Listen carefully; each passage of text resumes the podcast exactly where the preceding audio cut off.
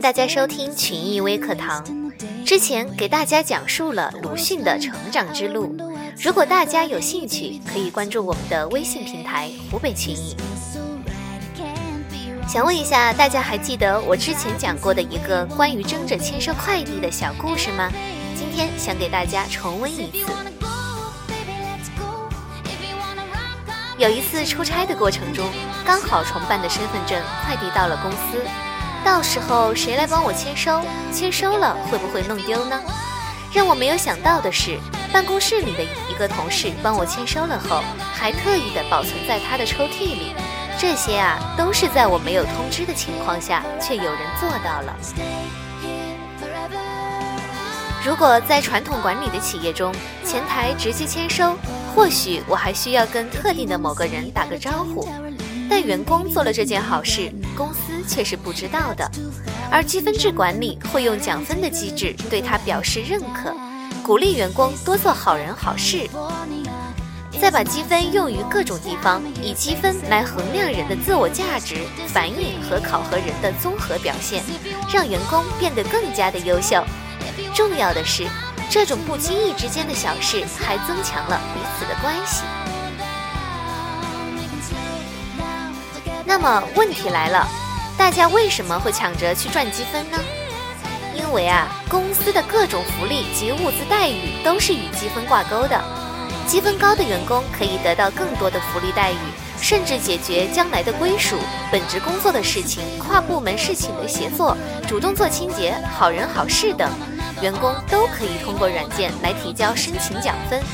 另一方面，还可以让个人的素质得到全面的提升。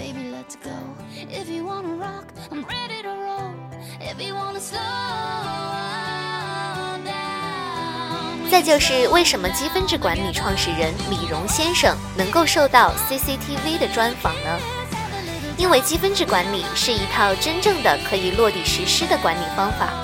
早在2011年，积分制管理就被中国管理科学研究院选定为管理创新项目、中国管理模式创新十大时代影响力人物、中国管理创新杰出人物等众多名誉。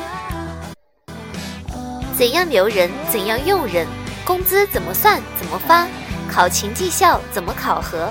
企业文化、员工内在能动性、积极性，怎样让吃亏是福变成现实？怎样提高忠诚度？怎样给员工带来快乐？怎样激发执行力？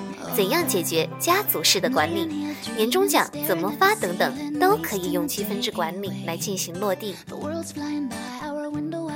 如果大家有兴趣，可以登录积分制管理的官方网站，三 w 点积分制点 com。好了，以上就是我今天给大家讲述的关于实施有效的管理技巧，大家不要忘记感谢我哦。欢迎关注我们的公众微信号“湖北群益”，我们下期再见。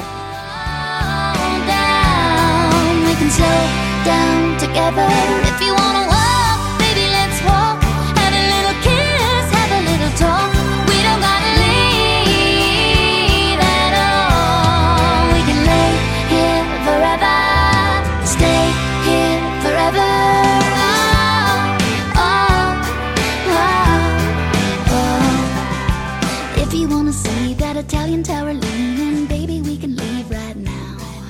If that's too far, we can jump in the car and take a little trip around.